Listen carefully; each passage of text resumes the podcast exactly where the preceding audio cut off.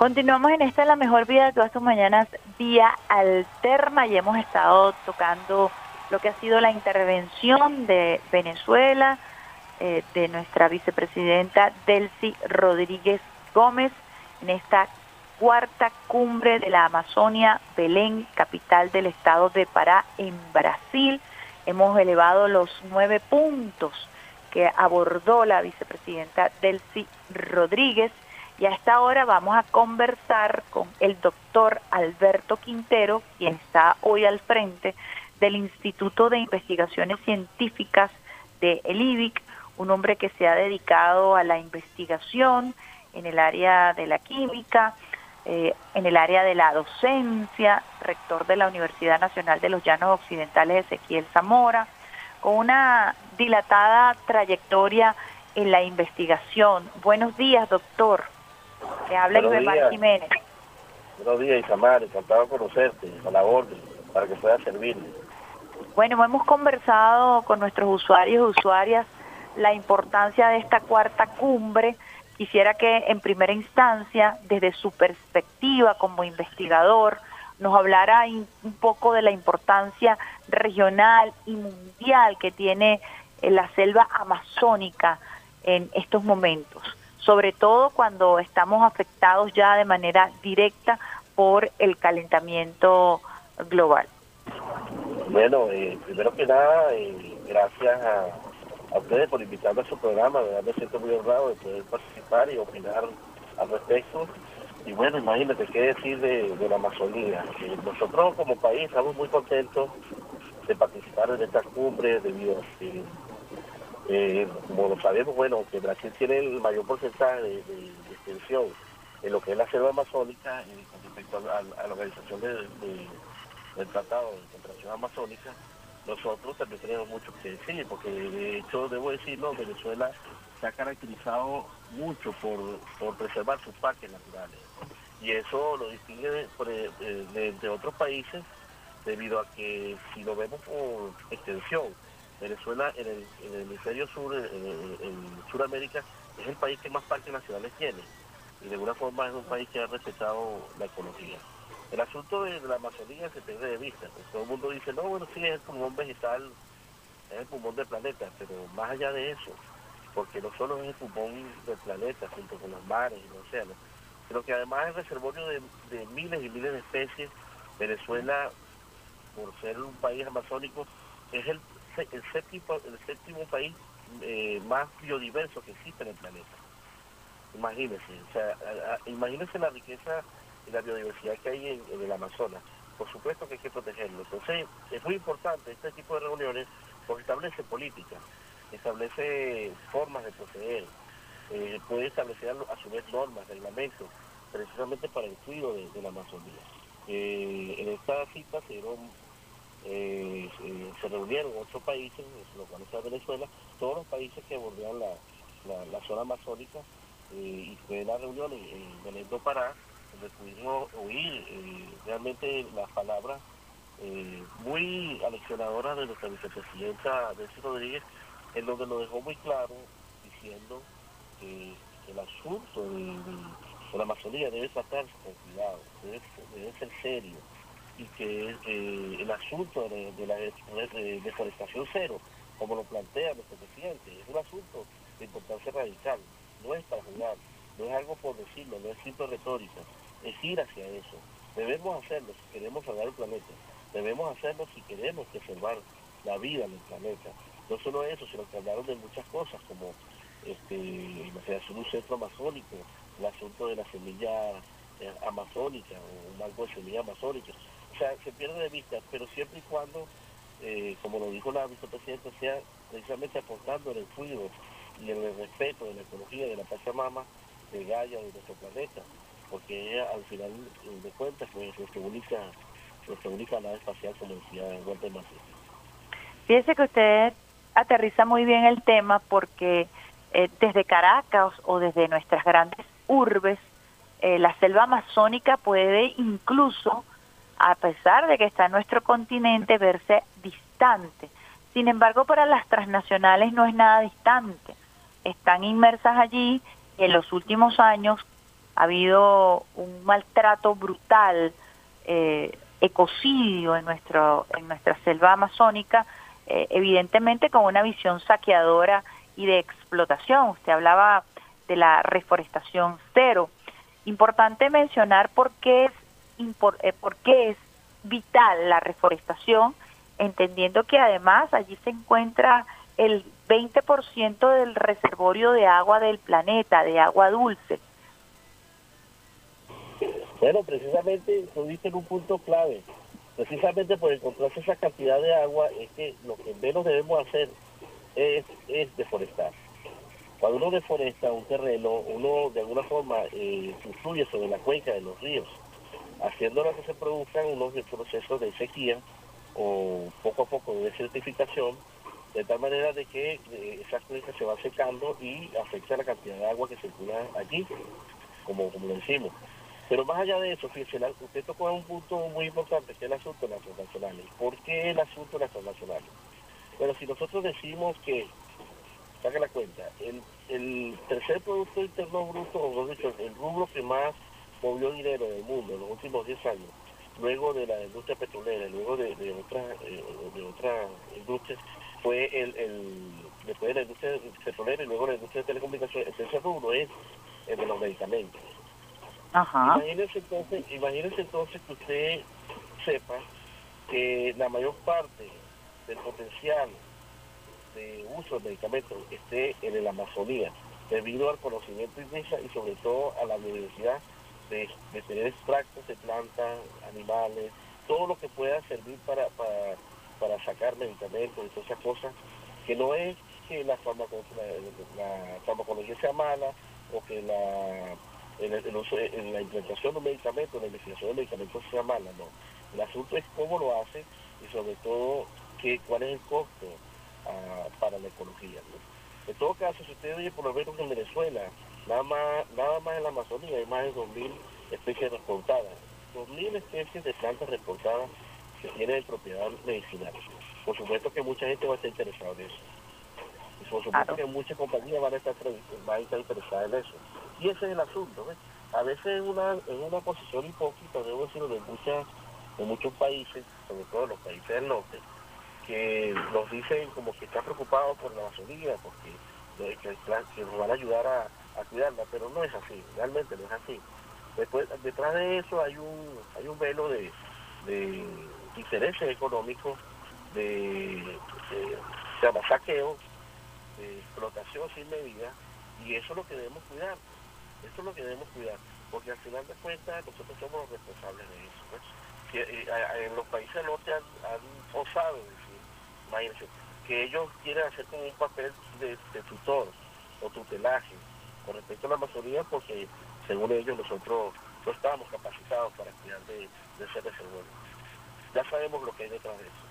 Y el asunto es que eso viene por ahí, ¿no? Ya le suena familiar el asunto de, los policías universales, que quieren este, vigilar por el planeta, vigilar por la paz del planeta, bueno, ya saben lo que ha pasado con las guerras, no tengo que explicarlo.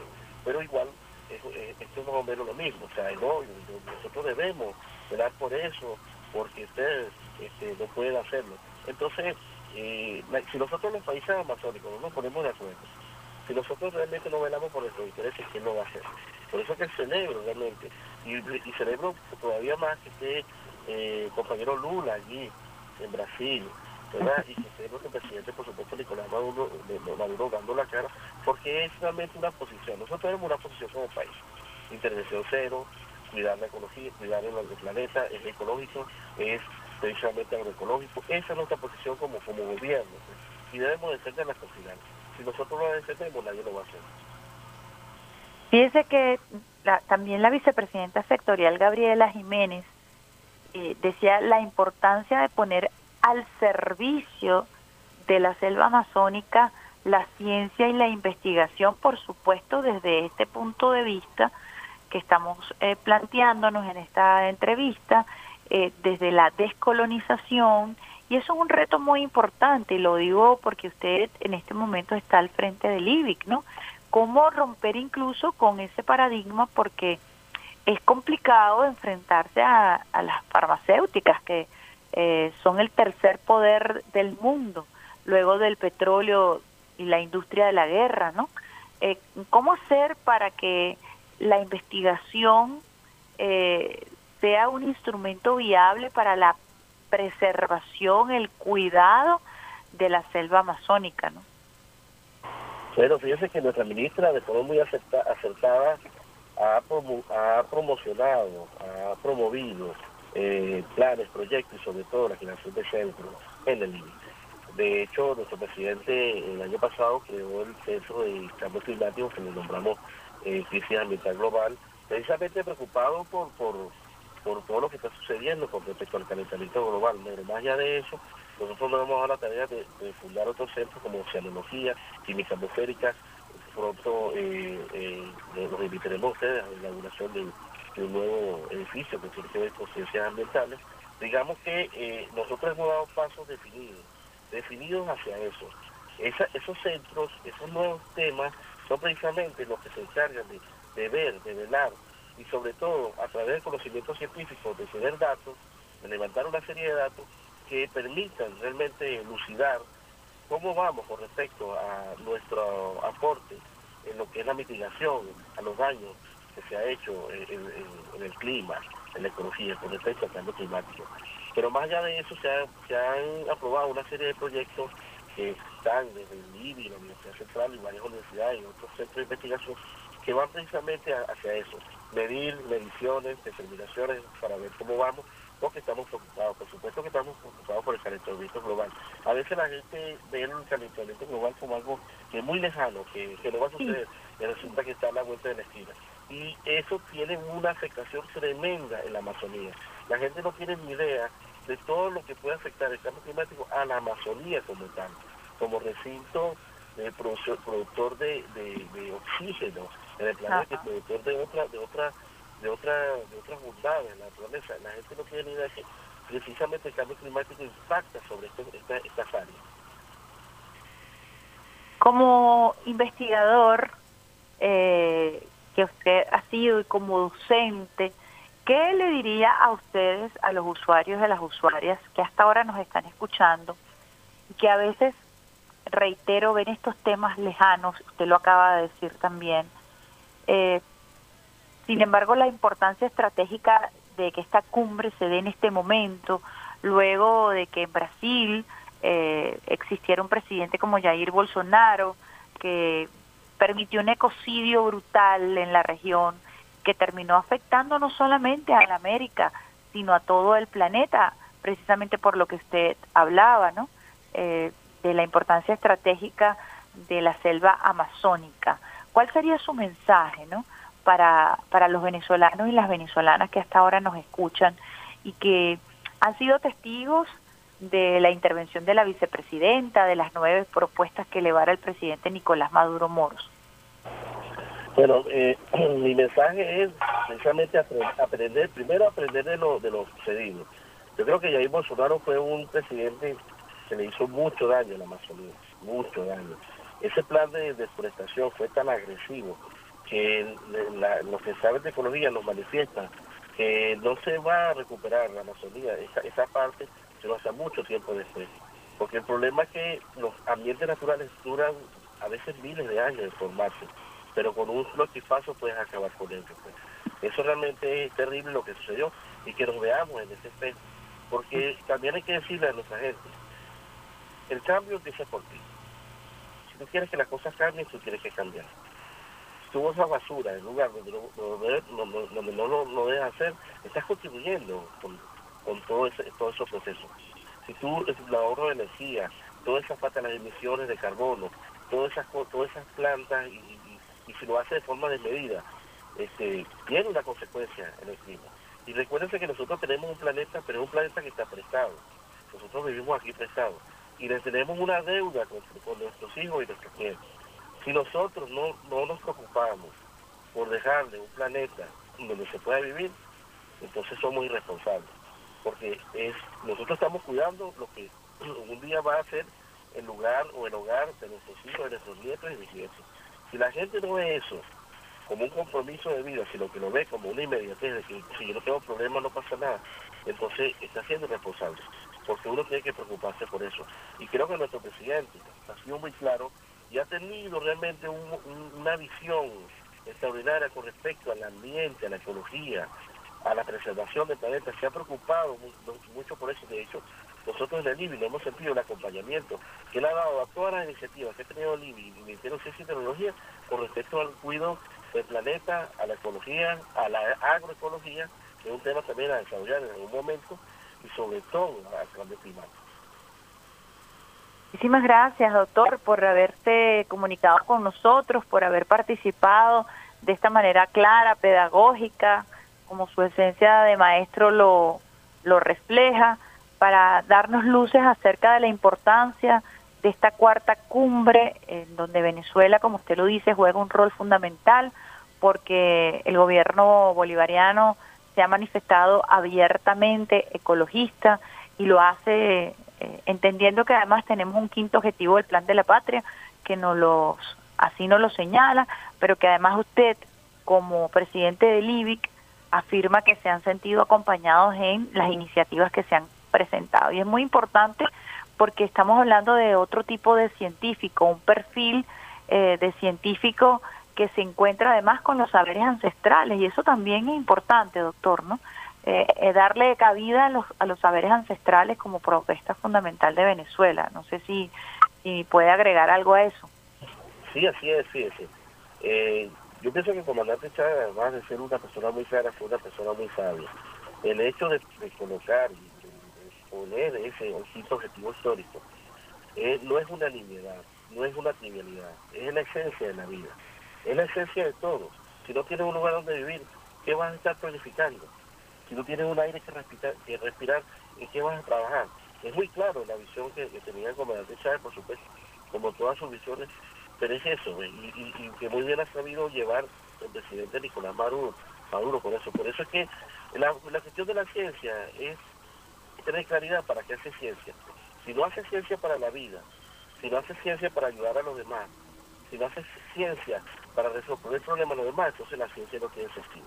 Si hace ciencia para la guerra, para la muerte, hay quien la hace, pero supuestamente, bueno, debe ser para ganar dinero a costa de la vida de las personas, ¿no? A costa de millones de vidas. Pero eso es una ciencia que no queremos. También una ciencia que reivindique, que solucione problemas, que ayude a la gente. A eso apostamos. Y por eso es que eh, el IBI acompañará siempre estos procesos y sobre todo que sí se sentido acompañado. Y ahora el presidente Nicolás Maduro, el cual ha sido verdaderamente amigo del IBI, y lo ha apoyado toda su, iniciativa. De verdad que agradezco este espacio que me ha dado para expresarme y realmente darle a conocer a la, a, la gente pues, lo que se vivió en esta cumbre, que ha sido muy importante, porque se quiere dar pasos claros, firmes, hacia la conclusión del problema y, y poner una postura realmente fuerte con respecto a la ecología y al cuidado del planeta. Bueno, muchísimas gracias, doctor Alberto Quintero, presidente del Instituto de Investigaciones Científicas, docente, investigador, por haber compartido con nosotros sus saberes y su conocimiento en este programa de Radio Nacional de Vía Alterna. Muchísimas gracias. Gracias a usted, un gran abrazo. Estábamos entonces conversando con el eh, doctor Alberto Quintero, presidente del Instituto de Investigaciones Científicas IBICA, además docente, eh, investigador, quien nos ha aterrizado un poco también eh, la importancia de la participación de Venezuela en esta cuarta cumbre eh, para la protección de la Amazonía, que se está realizando en Belén, capital del estado de Pará, en Brasil con la participación de nuestra vicepresidenta ejecutiva Delcy Rodríguez Gómez, elevando los nueve puntos que el presidente Nicolás Maduro Moros presentó como puntos fundamentales para realmente concretar, concretar perdón, políticas públicas que nos permitan actuar y para sistematizar entre los ocho países que conforman parte o que asistieron a esta cumbre eh, dejar eh, una política concreta desde el diálogo, desde el reconocimiento de los saberes ancestrales y por supuesto desde la ciencia para la conservación de eh, nuestra Amazonía. Vamos a otra pausita musical, Adalberto, ¿qué tenemos por allí? vamos con la, New York Pine, eh, que tenemos Nadie como tú, es el tema que tenemos. Y al regreso ya con la parte final de nuestro espacio vía alterno.